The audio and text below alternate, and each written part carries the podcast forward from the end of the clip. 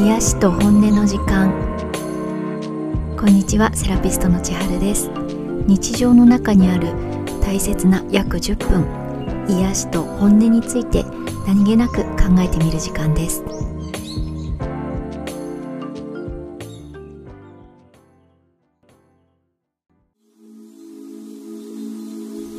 今日も聞いていただきありがとうございます。前回は体が固まってしまう緊張してしまうっていう時のイメージを3層に分けて外側の体自体筋肉の緊張と内側の思考の緊張と芯の部分の心と魂の緊張っていうふうにお話ししてみました。あと猿の親子のことを例に出したんですが猿の親子が外敵から攻撃されて逃げる時のことを思い浮かべてみてもらいました。母さんに抱っこしてる赤ちゃん猿が物心ついていなくてもなんだかよく分かってなくても身の危険を感じて手と足でギュッとしがみつく反応。その反応があったから猿の赤ちゃんは自分の命を守れていたんですよね。手と足にギュッて力が入るっていう簡単な反応でも自分の命を守るためのすごく大事な体の反応だったので猿が人間として進化してからも人間の赤ちゃんにまでその反応が残っています。人間の赤ちゃんの手足にギューって力が入るってことが猿の時代からずっと続いてきた体に残ってた命を守るための記憶だっていう緊張の記憶ってそんなに根深いんだっていうしみじみ思っちゃったんですが皆さんどうですか？日常で特に必要ないのに手をギュッとしたり足の指とかがギュッてなっちゃったりする時ありませんか？私自身は結構あるのでこれを知った時になんか自分の中ですごく腑に落ちた感覚があって人間も本人がストレスって自覚していなくても自分でもなんだかよく分かってなくても無意識でも体を緊張させちゃうんですよね。自分で自覚してないような思考とか心とかの動き一つで手とか足他にもいろんな部分に力が入ってしまうことがあるし猿の頃の緊張が人間に残ってるくらいなので自分の記憶では追いつかないぐらいすごい昔の記憶が反応して体を緊張させる可能性もあるんじゃないかなと思います。なので外側は単に体自体の筋肉の緊張。そして内側は思考の緊張。そして芯の部分は心だけじゃなくて自分でも覚えてないぐらいの古い記憶が残っていての深い部分での緊張っていう酸素があるのかもしれないということをお話ししてみました。自分の体の緊張が毎回酸素になっているってわけではないので場面によるとは思うんですが例えばいろんな場面がある中で会社の上司と一緒に仕事をしなきゃいけないっていう場面があって見られているからずっと姿勢を良くしてないといけないっていうことで肩と胸が緊張するっていう場面でこれだけだったら外側の部分だけ体の緊張がメインになるのでその日が終わってふっと力抜いたり深呼吸とかストレッチとかあとマッサージ行ったりすればある程度回復すると思います。でもその会社の上司と一緒に仕事をする中で常に時間と段取りを考えて絶対にミスがあってはならないっていうずっと思考もフル稼働していたとしたら姿勢を保つための体の緊張外側の緊張に加えて内側の緊張思考もずっと緊張しているから体だけ緩めても思考が完全にスイッチオフにならない限り寝てても脳が休まらなくって脳からもう緩んでいいよっていう指令が出てない状態だと体がピクって何度も動いたり次の日まで緊張が残っていたりすると思います。じゃあさらにここで自分がこの一緒に働く上司のことをもともとなんか苦手なんだよなって思っていたとしたら外側の姿勢良くしなきゃっていう体の緊張と内側の時間段取りミスは絶対しちゃダメっていう思考の緊張とそれに加えて真の部分で心や魂レベルでこの人が苦手とか居心地悪いっていうそういう緊張も加わったとしたらこれまで以上に緊張の度合いも上がるし回復にも時間がかかると思います。なのでただ忙しくて疲れたっていう状態一つにしても3層にしてイメージしてみるとそれが単に外側だけ体だけの緊張だったのか内側の思考とか真の部分の心や魂までの緊張だったのかいろいろな状態がありえるしそこをなんとなくでも分かってくると自分でできるセルフケアも変わってきます。例えば今日は体の外側の体の緊張がメインの疲れだからしっかりストレッチ深呼吸したり軽く運動してみようかなとかまた別の場合は今日は外側の体の緊張も内側の思考の緊張もあっての疲れだからまずは思考のリセットを好きなテレビを見たり友達とちょっと喋って仕事モードをちゃんとオフにしてからストレッチとか深呼吸とか長風呂したりしてみようかなとかあとまた別の日に体も思考ももちろん緊張したしさらに心や魂の真の部分まで緊張したような気がするからまずは音楽とか香りとか昔から好きな景色を見るとかでなるべく心の奥の方から癒されるなって感覚を味わってそれからセルフケアしてみようとかそんな風に自分の体の緊張とか疲れが体思考心や魂の3層のどこまでに影響しているのかなってなんとなく考えてからケアしてあげれるといいかなと思います。私自身は日常で人様の体に触らせてもらう機会が多いので体って触らせてもらうと徐々にほぐれる部分とか触ってる時は少し緩むけど少し時間を置いてからもう一回チェックするとまた緊張の癖が戻りやすいっていう部分とか完全に寝落ちしない限りなかなか緩まない部分とか人によって緊張の仕方も緩み方も違うわけでそれを手で見ながらさっきの3層の緊張を思い浮かべてこれは外側の体だけの緊張なのか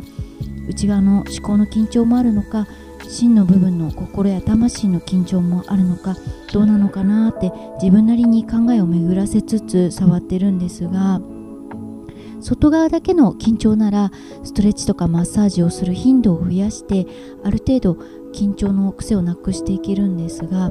内側の思考の緊張や真の部分の心とか魂の緊張もある場合はその時はほぐれて楽になってもまた日常に戻ると緊張の癖が戻りやすいんですね。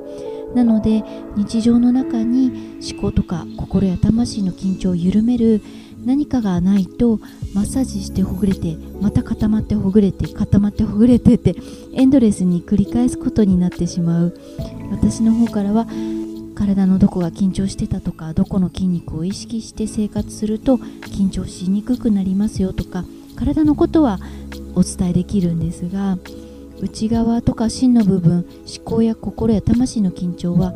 これこれこうじゃないかなっていう予想はしたとしてもそこはご自分で本人が気づいていただかないと意味のない部分なので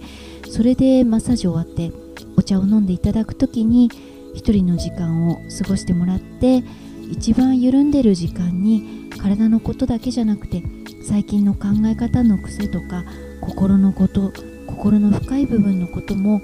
他人から言われるでもなく自分で顧みるでもなく緩んだ時間にお茶飲みながら勝手にポッと思い浮かんできてくれたらいいなと思っています。最近焦ってたなとか本当はイライラを引きずってたのかもなとかあのことがまだ引っかかって頭にあったんだなとか緩んだ時にしか思い浮かばない自分の思考の癖とか心の癖って必ずあるんですよね。それが勝手に思い浮かんでくるタイミングを作れるのは、まあ、マッサージ行くことだけじゃなくってお風呂とか好きな映画見るとか好きな人と過ごすとか思考とか心の緊張を緩める機会って日常の中でも見つけられると思います。でもうちょっと突っ込んで話させてもらうとさっきから例に出している猿の赤ちゃんの手と足をギュッとする反応これが人間の赤ちゃんにも引き継がれていることそれぐらい体の緊張って本当古い古い記憶もあるかもしれなくてだからここで真の部分の緊張を心だけじゃなく心と魂の緊張っていう伝え方をしてるんですがまあ別に宗教とかスピリチュアルとかに私が詳しいっていうわけじゃないんですが考えたり思ったりすること以外の感覚自分のもっと奥深くの部分で感じている感覚っていうのがあってそれを言語にするとしたら魂なのかなっていうそれくらいのレベルの認識なんですがでも体でも思考でも心でもない説明できない感覚って必ず存在していて意外と私たち日常でその感覚に左右されてること多いんじゃないかなって思うんです。なんか心地いいとかなんか苦しいとか理由がわからないけどこういうことされるとすごく嫌だとかこれを見ると嬉しくなるとかこれを見ると涙が出るとかそういうのって子供の時はそういう感覚割と自由にする機会が多くてお絵かきしたり自由に好きな場所で遊んだりある程度素直に笑ったり泣いたり怒ったり何の情報にも頼らずに自分で仲良くする子を選んだりそういうのって魂って言ったら大げさかもしれないけどなんでその頃そうしていたのって今理由聞かれたとしても何の根拠もなくほとんどその時の感覚でやってきたことなんですよね。でも大人になると自分の心や魂なんて言ったりその時の感覚だけで言動を起こすと不確かで無責任のように思われるかもしれないなってどんどんそういう感覚自由にする機会が減っていって感情も自由に出さない。行く場所も付き合う人も何らかの情報を通してから決める。でそれが嫌になったり飽きたとしても自由にやめられないことが増えていくから心も魂もとにかく後回しになりがちだと思います、まあ、だからといって後回しになりがちは良くないからいつも心と魂を最優先にしましょう。今日から嫌いなことは全てやめて大好きなことだけやりましょうっていうことは言えないんですがでも心や魂自分で説明できないなんか心地いいなんか居心地が悪いっていうその感覚も自分の体と実は深く関わっているし大事にする価値はあるっていうことは知ってもらえたらいいなと思います。あの心とか魂が心地よくなる石とか壺とかそういうのをご紹介するわけじゃないんであくまで体の緊張から始まっている話で思考とか心とか魂っていう部分もありますよっていうだけのことなんですが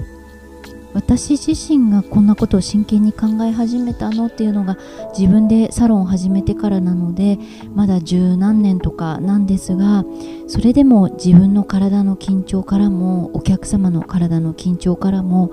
本当に思うことがいろいろありました。なかなか取れない緊張とか長いお客様は10年以上体触らせてもらってるので10年で緊張がすごく取れやすくなって逆に若返った方もたくさんいたり緊張してほぐして緊張してほぐしてっていうのを繰り返して10年なんとか維持している方っていうのもいたり大きなショックがあってその後にマッサージ来ていただいて体も思考も心も魂もすごい緊張されてるっていう場合もあったり私自身はコロナの時代に今改めて一人一人の生きてる時間とか人生で起こることとか誰とどう過ごすかの重みみたいなのを感じたこともあって最近久しぶりにお客様がまた自分を選んで帰ってきてくださったっていうことすごく貴重な機会だなって思ったらこれまでとは違う感覚で緊張し始めてしまって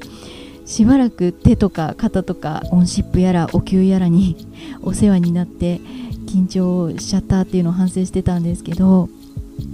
体の緊張を体の問題として捉えるのか体の緊張を体と思考の問題として捉えるのかそれとも体と思考と心と魂もつながっている時もあるっていうふうに考えてみるのか。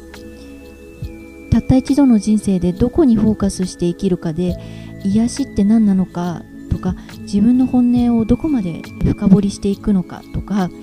いろんなことが大きく変わるなって思うし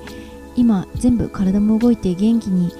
動けるうちはこの生き方でいいって思っていても年老いて脳が退化してまた子供の時のように心や魂のままに生きるようになった時にああ自分はもっとこの感覚を大事にすればよかったってその時になってから後悔しないように体思考心と魂の3層の緊張があってそういうものから自分自身を知る機会もあるっていうことを知っておいてほしいなとかいろいろと思いが巡っています。毎回あの冒頭で 約10分の番組だって自分で言って自分で完全に守れてなくて。本当に申し訳ないんですが今回の話はいつかお話ししたいなとどうにかこうにか書いて消して書いて消して長年考えていたことだったので聞いていただき今回も本当にありがとうございました。はいまとめです。今日は今日もですね体の緊張についてそして思考の緊張心と魂の緊張についてもお話しさせてもらいました。体の緊張は体だけの問題の時もあれば思考や心や魂もつながっている時もあるかもしれないということで自分の体も思考も心や魂も大切にしてそれぞれのことを振り返ってみたり体のリラックス思考のリラックス心や魂のリラックスどれも一つ一つ大切にしてもらえたらいいなと思います。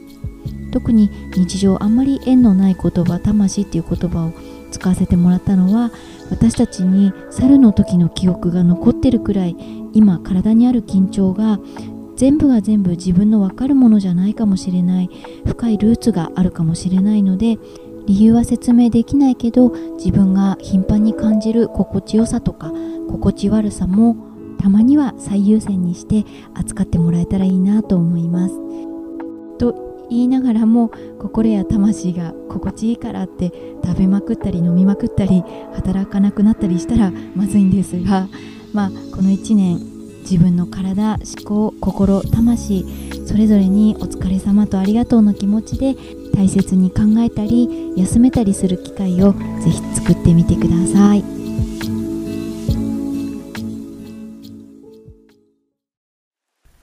毎回最後の1分間は体にいいことができればと思いますが今日は心と魂のお話をしたので心と魂の緊張が緩みやすくなることをお勧めしたいと思います。今これを聞きながらすぐにできるのは両手でお顔全体を包むように覆ったり耳を覆ったりしてみてください。もし今タオルとかお布団とか布とかが近くにあれば体も顔も頭もふわっとかぶって覆ってみてください。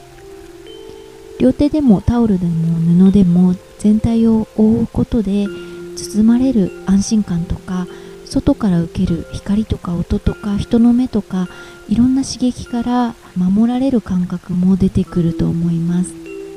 なので短い時間なんだけど気持ちを休めたいなっていう時とか眠れない時とかもこうやって何かで自分を覆うことおすすめです。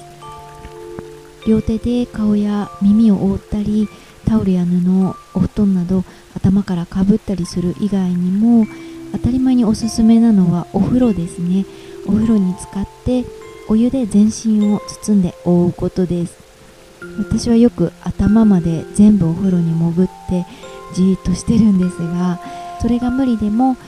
手先もしっかり沈めて首の付け根までしっかりお湯に入れて時々お顔もお湯につけてみてもいいと思います。手や布やお湯に体や顔頭を守ってもらう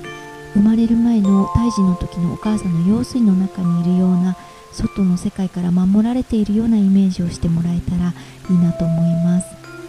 どれも簡単なことなのでリラックスしたい時深く眠りたいとか深く休みたいっていう時に何かで体とか顔や耳を覆うことぜひやってみてください。